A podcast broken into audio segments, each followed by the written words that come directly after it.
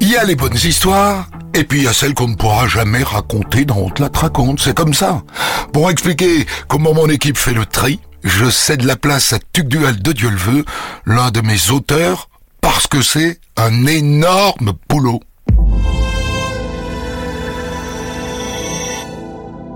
Alors le tout début d'un épisode pour On la raconte, c'est d'abord trouver une bonne histoire.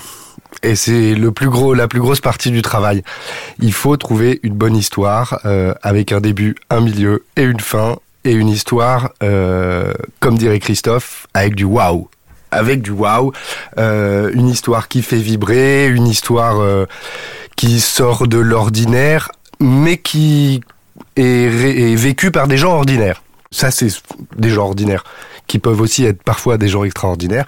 Donc ça passe par euh, lire, lire, lire, lire. Et je dirais encore lire beaucoup, beaucoup, beaucoup de bouquins, parce qu'il y a beaucoup de personnes qui racontent leur histoire, qui racontent euh, le- leur récit, euh, leur vie, euh, que ce soit des gens qui sont passés par des maladies, qui ont vécu des aventures, ou euh, des, biographies euh, de, personnages peut-être un peu plus célèbres, qui ont, eu des vies assez extraordinaires.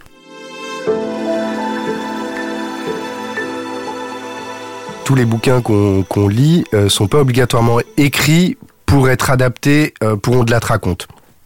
C'est-à-dire que On de la te raconte, c'est des histoires, donc il faut qu'il y ait des séquences comme au cinéma, qu'il y ait des dialogues, euh, qu'il y ait euh, des scènes, euh, et que ce soit écrit sous le mieux, c'est que ce soit écrit à la première personne. Donc voilà, déjà il y a pas mal de contraintes dans l'histoire à trouver pour qu'elle puisse être adaptée à la radio. Donc ça, c'est vraiment la, plus grosse partie du travail.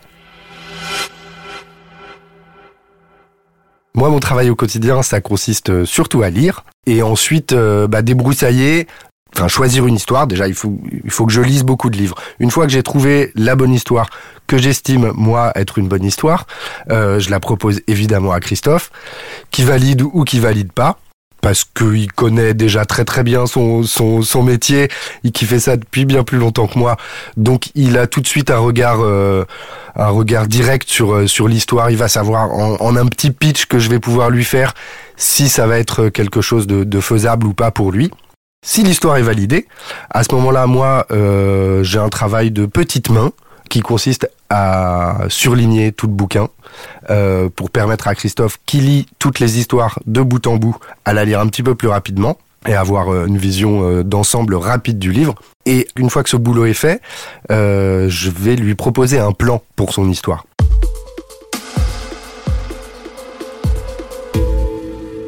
Les histoires euh, non criminelles sur lesquelles moi je travaille, euh, elles se divisent en quatre grandes parties. Donc il y a une, une première partie assez courte, deux parties au milieu un peu plus un peu plus étoffées et une conclusion qui est à peu près de la, la même taille que, que la première partie. Et donc il faut que je lui propose un, un plan pour qu'il puisse raconter l'histoire, plan hyper détaillé. C'est-à-dire que tous les bouquins sont pas dans l'ordre, par exemple. Donc euh, je vais lui dire à un moment, bah, dans la première partie, il faut que tu commences page 50, que tu ailles jusqu'à la page 52, là il y a des choses intéressantes. Ensuite tu reprends page 25. Dans la deuxième partie, tu vas à la page 75, tu reprends à la page euh, 36, euh, et donc c'est vraiment moi qui dois qui doit lui lui mâcher le travail, en gros. Euh, après, pour l'écriture à proprement parler, c'est Christophe qui écrit. Je crois qu'avant moi, on a essayé d'autres méthodes euh, et que ça fonctionnait pas, dans le sens où je Christophe doit doit prendre les mots euh, des livres, euh, prendre l'histoire et s'approprier vraiment l'histoire pour qu'il puisse la retranscrire à sa manière en ne trahissant pas l'histoire sur laquelle il travaille. Donc si c'était moi qui devais écrire, je pense que ça ferait trop d'intermédiaires pour arriver à Christophe et, à l'histoire finale et qu'on aurait trop perdu d'authenticité de l'histoire. Dans les coulisses de Rondelat raconte est un podcast produit par Europe 1 Studio.